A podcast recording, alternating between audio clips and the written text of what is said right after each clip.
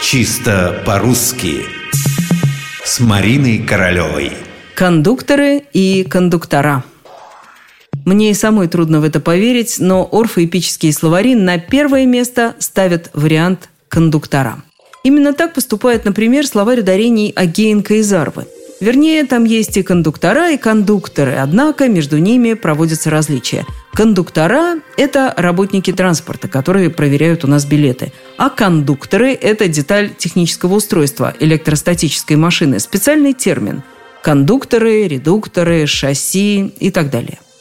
Не доверяете названному словарю, обратитесь к другому орфоэпическому словарю под редакцией Аванесова и убедитесь, что формы кондуктора и кондукторы мирно стоят рядышком, причем кондуктора на первом месте. Иными словами, троллейбусному парку могут потребоваться кондуктора, а могут кондукторы. Можно выбрать, что больше нравится.